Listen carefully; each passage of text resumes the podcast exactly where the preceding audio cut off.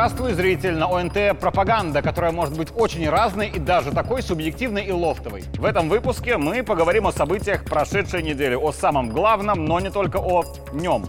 Меня зовут Игорь Тур, это моя пропаганда. Начнем. Начну я сегодня, пожалуй, совсем издалека. Я глубоко убежден, что уж точно ничего плохого не будет, а скорее будет много хорошего, если руководителями всех ключевых сфер в стране, всех министерств, ведомств и главных предприятий будут выходцы из силового блока. Но не исключительно. На мой субъективный взгляд, действительно толковым руководителям высшего звена нужно для начала родиться – есть определенный перечень качеств человека, черт характера, его особенностей, которые вот в совокупности составляют тот самый образ толкового руководителя. И тот, кто этими качествами, нужными для управленца, не обладает, может закончить хоть 10 университетов, получить хоть 20 корочек о переподготовке и слыть отличником на всех курсах, но из него не получится достойный руководитель. Некоторым просто не судьба. Так бывает, не повезло, что не говорит о том, что человек плохой, просто это будет в лучшем случае посредственный руководитель. Второе условие для менеджера высшего звена – это образование. Но сюда я лично включаю еще и жизненный опыт, который образует управленца, как по мне, куда эффективнее, чем какие-то теоретические занятия за любой партой. Когда я читаю, что где-то условно в России молодого парня моего возраста назначили руководить огромным предприятием, и подается это как что-то вот супер прогрессивное, свежая молодая кровь, интеллигентный он, образованный и так далее, владеет пятью языками, еще двумя языками программирования, и костюм у него красивый, и туфли у него лакированные, и степень бакалавра, и вот так далее – это, конечно, все очень хорошо, но это теоретическая подготовка, а теория от практики отличается очень сильно, а то и вовсе. Мир теории и мир практики в некоторых сферах пересекаются очень слабо. И теоретически молодой руководитель знает, что делать, чтобы повысить рентабельность своего предприятия. А вот что делать на практике, если вдруг ключевой партнер, поставляющий важные компоненты, вдруг разорвал контракт и ушел к конкурентам, потому что ему не нравятся костюмы туфли этого молодого щеголя, вот он понятия не имеет. Это образное сравнение, но практика и теория все-таки отличаются очень сильно. При этом руководитель предприятия, генеральный директор, председатель правления и так далее. Это все люди, которые выстраивают систему управления организацией. Их задача так подобрать персонал и распределить между ними задачи, чтобы эффект от работы предприятия был наивысшим. Несмотря на легкий скепсис в обществе, я очень хорошо понимаю, как человек, не имеющий условно глубоких знаний в производстве тракторов, может быть эффективным руководителем тракторного завода. Для производства у него есть главный инженер, вот который и должен глубоко понимать все процессы. Для понимания специфики рынка сбыта нужно подобрать качественного специалиста по экспорту со знанием, например, рынков России и Китая. Как таргетированно привлекать новых клиентов, этим займется профильный маркетолог. А обеспечить это все заводчанами в достаточном, но не избыточном количестве должен заместитель по кадрам. А задача руководителя высшего уровня обеспечить эффективную совместную работу главного инженера, зама по кадрам, экспортного специалиста и маркетолога, чтобы они не перетягивали одеяло в сторону потребностей своей зоны ответственности, а вместе тянули одеяло в сторону интересов всего завода. И вот теперь к силовикам в руководство. Эффективно руководить могут не только лишь они, это само собой но куда чаще всего идут амбициозные инициативные люди, у которых горит под ногами земля и есть стойкая потребность выдавать результат для себя, но и для своего предприятия тоже. Такие люди чаще всего идут или в бизнес, или в силовой блок. Привлекать в систему госуправления людей из бизнеса сложно финансово, потому что те, кто выстроил свой бизнес и получает миллионные или хотя бы 100-тысячные доходы, нехотя мягко говоря, соглашаются на государственную зарплату, несмотря на государственный же соцпакет. Следовательно, рассматриваем тогда силовой блок, куда тоже стремятся амбициозные, инициативные люди, у которых горит под ногами земля и есть эта стойкая потребность выдавать результат. То есть у них есть качества, которые присущи потенциальному эффективному руководителю высокого уровня. А система силового органа занимается поиском внутри себя таких людей, их обучением и продвижением по карьерной лестнице. Амбициозный лейтенант, закончивший Академию МВД и работает на земле, и пополняет теоретические навыки, обучаясь в каких-то гражданских вузах, дальше система тестирует его на стрессоустойчивость. Способен ли он работать и под давлением, и бесконтрольно? Может ли он принимать нестандартное решение и брать на себя ответственность? Достаточно ли он эмоционально стабилен, если вдруг хочет он майора и в Минск, а отправляет его государство капитаном в Барановича?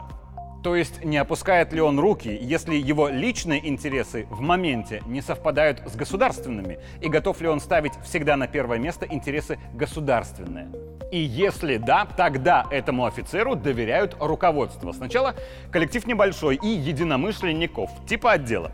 Затем уже сложнее, когда коллектив и больше, и единомышление уже как-то поменьше, потому что у дознания и оперов очень разный взгляд на некоторые процессы, а руководителю нужно обеспечить эффективное взаимодействие оперов и дознания на благо всего управления. Потом еще выше когда уже полковникам нужно объединять работу представителей разных отделов, офицеров разных званий, управлений разных уровней и территориальной принадлежности.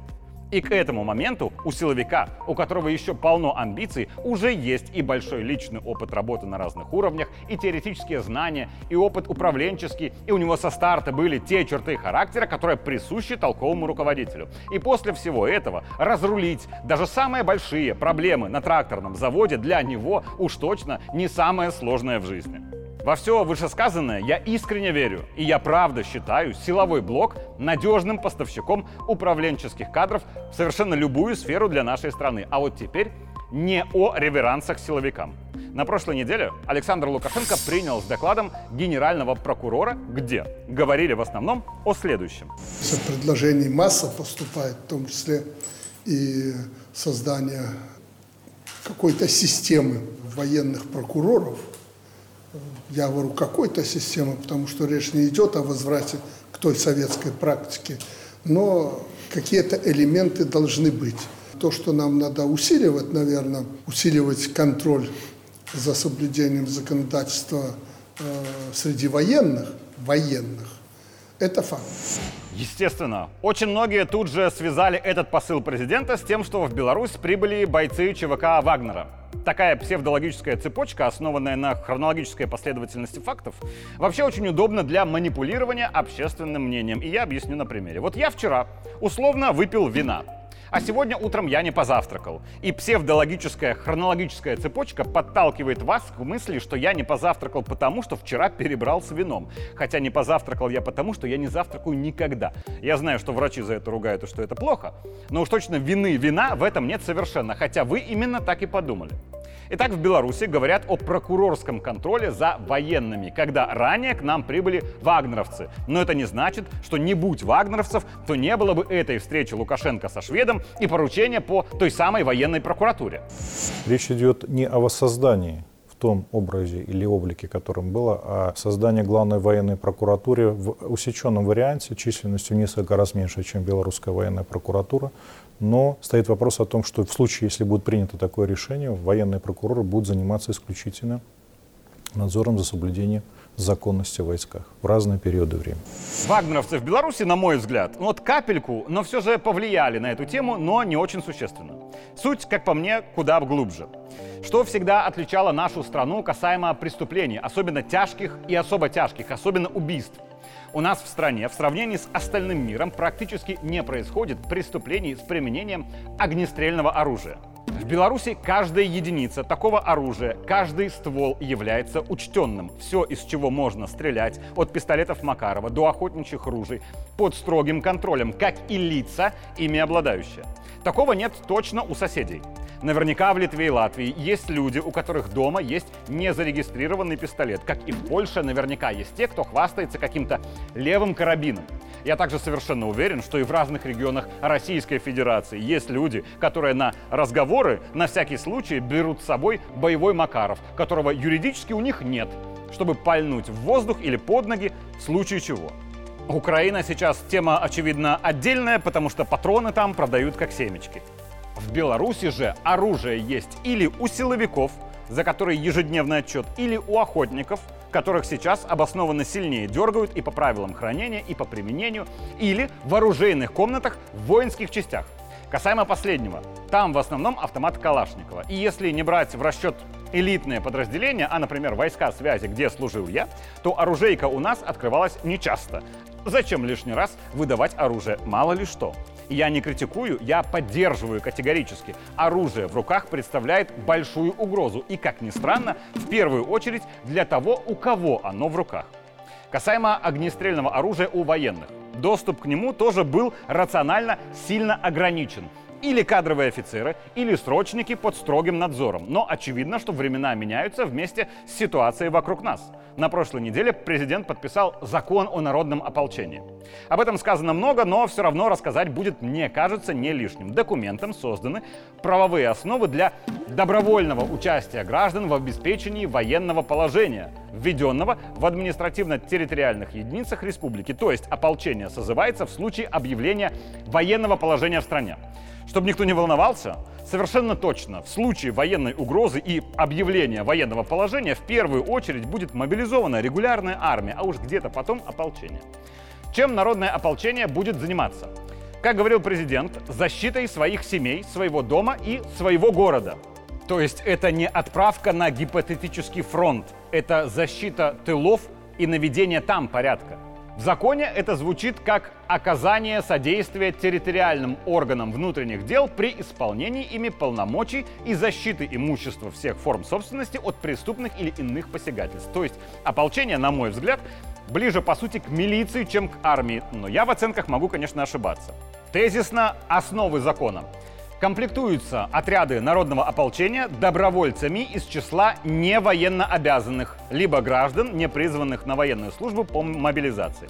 Добровольцы должны быть способны по своим личным качествам и состоянию здоровья выполнять задачи, предусмотренные тем самым законом. Отряды народного ополчения дислоцируются в границах района формирования, а размещаются добровольцы по месту жительства. Количество отрядов ополчения определяют местные исполкомы. С отменой военного положения отряды ополчения расформировываются.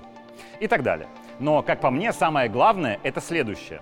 Министерство обороны обеспечивает отряды народного ополчения оружием и боеприпасами к нему по номенклатурам вооруженных сил, определяет порядок их выдачи и учета. То есть, с принятием этого закона резко увеличивается количество людей, у которых в стране теоретически появляется доступ к огнестрельному оружию. Причем это не военнообязанные и не мобилизованные, а доступ к оружию будет и у них.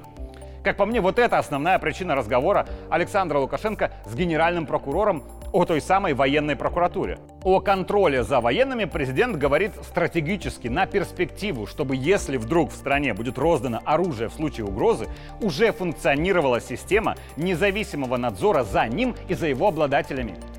Президент предпочитает принимать решения на будущее, а не реагировать на что-то уже произошедшее. И вот только сейчас я бы обратил внимание и на еще один фрагмент разговора главы государства с генеральным прокурором. Прокуратура несколько отстранилась от силового блока в свое время, поэтому армия есть армия, а надо видеть, наши погоны носят, начиная от э, МЧС, э, МВД, Комитет госбезопасности и так далее. Везде глаз прокурора должен быть. Я безмерно уважаю силовиков. Я со многими знаком, с людьми разных званий. Некоторых я могу назвать даже приятелями, кого-то я даже готов назвать другом, но тем не менее. Силовой блок страны действительно герои. Именно они в первую очередь помогли президенту отстоять страну в 2020 и помогают главнокомандующему беречь суверенитет и сегодня. Я думаю, не открою Америки, если скажу очевидное. Роль и влияние силового блока в стране за последнее время выросла. Это касается и КГБ, и МВД, и госконтроля. Они действительно опора с широкими полномочиями. Но передача полномочий, как всегда говорит президент, идет в связке с передачей и ответственностью. И я, пожалуй, сейчас скажу следующее. Наверное, сейчас чуть выше вероятность того, что человек в погонах может обидеть, разочаровать, разговаривать нарочито сверху вниз с гражданским. И может так быть, чтобы какой-то человек в погонах говорил гражданскому в ответ на его вопрос «А зачем вы так со мной?» что-то следующее. «Мы вообще-то страну спасли и спасаем. Если надо, значит так надо». С таким очень толстым намеком на то, что мы будем делать так, как мы захотим. Такие вот люди в погонах, которые так могут говорить с гражданскими, представляют из себя пустое место. И страну лично они в 20-м уж точно не спасали. Но они могут паразитировать на действительно гордом звании офицера. Я считаю, что в целом силовики в Беларуси — это люди исключительных качеств. глубоко уважаемое, потому что глубоко ответственное к своему народу. Но и в дружной семье людей в погонах бывает всякое. И чтобы всякого вдруг кое с кем не случалось, для этого теперь будет и внимательный прокурорский надзор за ними. А еще на прошлой неделе было большое селекторное совещание по сельскому хозяйству, где президент и ругал, и хвалил, если и для первого, и для второго были основания. Я вижу, что э, проведена очень большая работа по подготовке урожая. Люди понимают, что нам надо сегодня мобилизоваться. От этого зависит наше будущее. Последний раз вам повторяю, больше говорить не буду. Не дай Бог, какая-то нестабильность. Она начинается с экономики. А экономика начинается с того, как накормлены и одеты люди. И самое главное, на выходных еще раз встретились Александр Лукашенко и Владимир Путин. Опять же, в этом никакой чрезвычайщины. Эту встречу также заранее анонсировал президент. Но вот фон, конечно, этой встречи был особенным, потому что в пятницу Владимир Путин сказал очень важные слова как для людей внутри союзного государства, так и особенно тех, кто снаружи. Что касается польских лидеров, то, вероятно, они рассчитывают под натовским зонтиком сформировать некую коалицию и впрямую вмешаться в конфликт на Украине чтобы затем оторвать себе кусок пожирнее, вернуть себе, как они считают, свои исторические территории, сегодняшнюю Западную Украину. Хорошо известно, что мечтают они и о белорусских землях. Что касается политики украинского режима, то это его дело. Хотят, как это водится у предателей, что-то сдать, продать, чем-то расплатиться с хозяевами, это, повторю, в конце концов, их дело – мы в это вмешиваться не будем. Но что касается Белоруссии, то это часть союзного государства. И развязывание агрессии против Беларуси будет означать агрессию против Российской Федерации. На это мы будем отвечать всеми имеющимися у нас средствами. Александр Лукашенко об этом же говорил уже не единожды. Да и в целом, то, что это именно так, что Западу надеяться ни на что не нужно, и что агрессия на Беларусь будет рассматриваться как агрессия на Россию со всеми вытекающими последствиями, это вроде было и так совершенно всем понятно. Но было все-таки важно, чтобы это очевидное публично проговорил Путин, закрепив месседж, что в случае угрозы Минск и Москва будут стоять спиной к спине и отстреливаться вместе, как и говорил Лукашенко. В воскресенье об этом и о многом другом, когда все главное, они поговорили лично. Они хотят оттяпать Западную Украину и присоединить к Польше. Это плата за участие поляков, активное участие в этой э, операции против, э, естественно, войск Российской Федерации. Американцами это поддерживается. Нам, Владимир Владимирович, чему все это сказал? Нам это неприемлемо отрыв Западной Украины, расчленение Украины и передача земель Польши неприемлемо. И если нужно будет западному населению Украины, мы, конечно, будем их поддерживать. Я прошу, чтобы вы обсудили и продумали этот вопрос. Естественно, я хотел бы, чтобы в этом плане вы нас поддержали. Если такая будет поддержка, и Западная Украина попросит этой помощи, мы, конечно, будем оказывать западному населению помощь. Если так будет, мы будем их поддерживать всячески. Это неприемлемо, потому что мы оказываемся с Запада подвержены прибалты и поляки э, влиянию их военному. И оказывается, что и с юга. Союзное государство все равно, как вы сказали, нам придется защищаться. Хотя, будем честны, о самых главных темах их переговоров публично говорить не принято. Так что оценивать союзное государство стоит по делам. Только это главное. Меня зовут Игорь Тур, это была моя пропаганда. Увидимся в следующий понедельник.